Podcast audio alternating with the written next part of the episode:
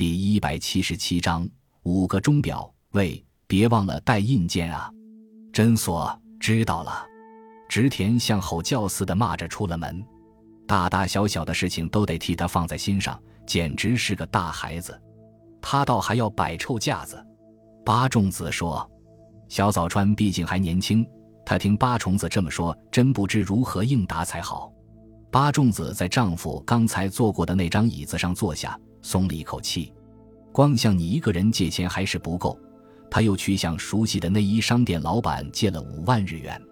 八重子皱着眉头抱怨着说：“这时他大概感到对客人讲这种话不太合适，便丢开了心里的不愉快，做出一副笑脸来。你是喜欢音乐的吧？从九点钟开始应该有什么东西可以听听的。”八重子这么一说。小早川看了看写字台上那张晚报的广播节目栏，果然，关东广播电台在播莫扎特的钢琴协奏曲。好，就听他吧，请打开收音机。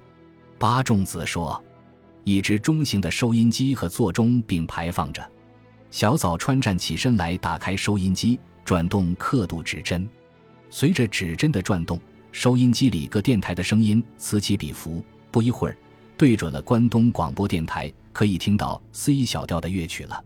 这是刚开始演奏第一乐章，钢琴弹得沉重有力，大概是一位年轻的钢琴家在演奏，很有味儿。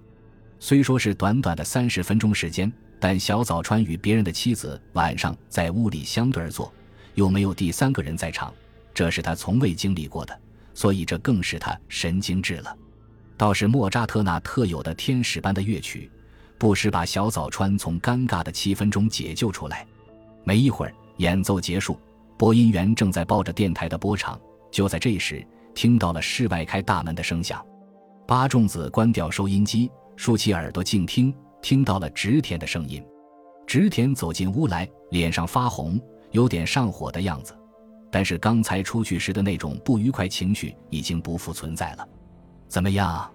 八重子问。遇见了。他让我多坐一会儿，但是我有贵客在家等着，还有美酒和可爱的妻子，所以我待了十分钟左右便回来了。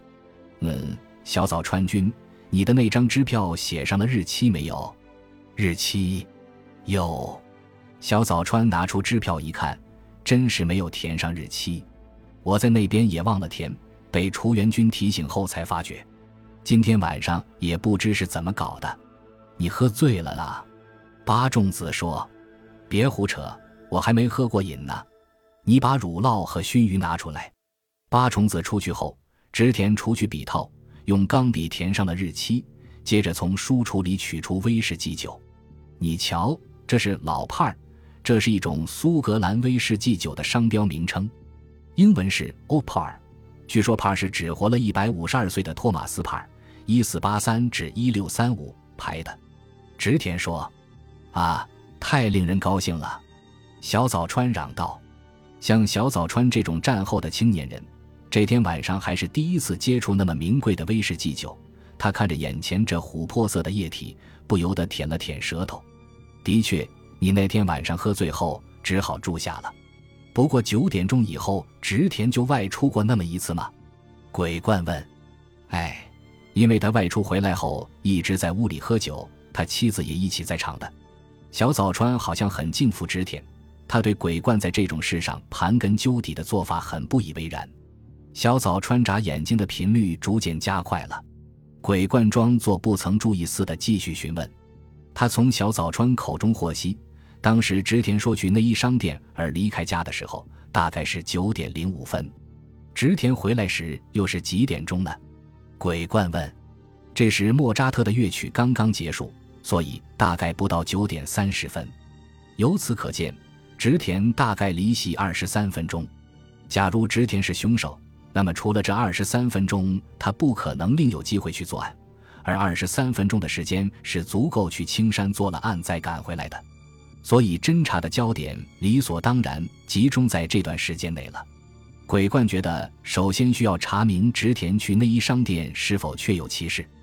其次的一个重要问题是，必须弄清楚书房内的座钟到底准确不准确，因为伪造不在犯罪现场的证明的最通常的做法是拨动时钟的指针，在时间上让别人上当。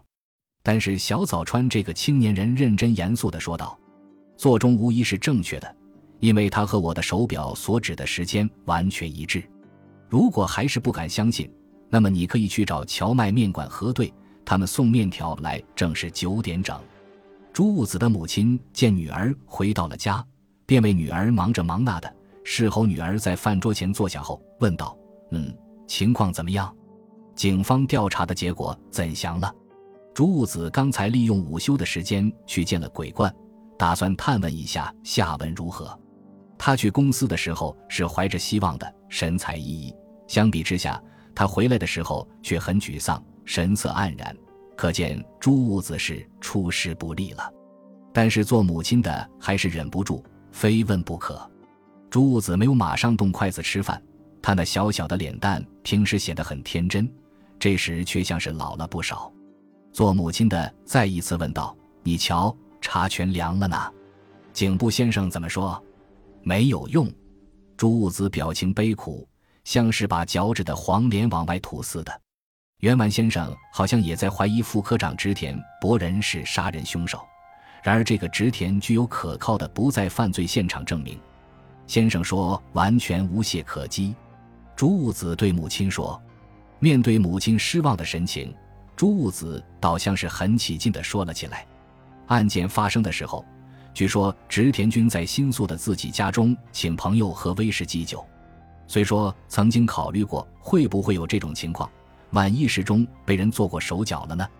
然而连当时送荞麦面条去的面馆的时钟也核对过了。”他们标出的时刻完全一致，哟，这可为难了。母亲说，植田这个人中途曾离席，到一家内衣商店去还钱，因为植田借过商店老板出员的钱，这也确有其事。商店老板证明植田来还过钱。我说阿雾呀，植田他不是有什么兄弟和表兄弟吗？要是拜托兄弟做替身的话。植田的朋友和那个内衣商店的老板很可能会轻易上当，人的眼睛是靠不住的。现在的人啊，只要你肯出钱，什么事都干得出来呢。朱物子轻轻地摇了摇头，他否定了母亲的好心分析，说道：“你说的这一点并没有遗漏掉，已经调查过了。植田给他的朋友、给内衣商店的老板都开过支票，所以支票上就留下了植田本人的笔迹。”而警部先生从银行把那支票借出来，送到警视厅的检验室鉴定过了，确定支票上的笔迹至少有百分之九十五可以肯定是植田本人所写。可见，在家中饮酒的人，出现在厨园内衣商店里的人，都是植田本人，不可能是替代的。换句话说，植田绝对不可能去青山高树町杀了人再回来。但是，植田去还钱给那家内衣商店老板。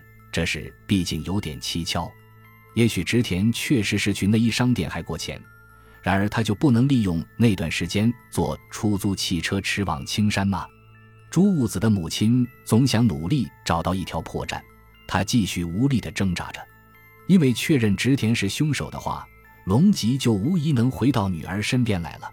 你说的这情况也是不可能的，从植田家步行到那家内衣商店只需六七分钟的时间。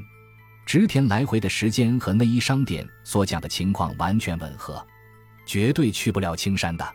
朱物子说，植田是九点零五分从家中出去的，七分钟之后，在九点十二分到达内衣商店。植田和内衣商店老板闲扯了十分钟左右，给老板开了支票。老板留植田再聊一会儿，植田因为有客在等着，没有答应，向老板告辞回家了。回到自己家中是九点二十八分，可见，即使雇了出租汽车植田，也绝对没有往来青山行凶的多余时间。朱武子想，举出这些数据给母亲听的话，只会把母亲的脑袋搅昏，所以就没再往下说。难道那个内衣商店的老板不会撒谎吗？他就那么可信？朱武子的母亲又问道：“哎，他没有撒谎，当时。”有一个住在附近的某公司职员，恰好来店里买衬衫。这个职员看见了植田，听了警方调查得来的详细情况，连我也觉得植田那不在犯罪现场的证明是可信的。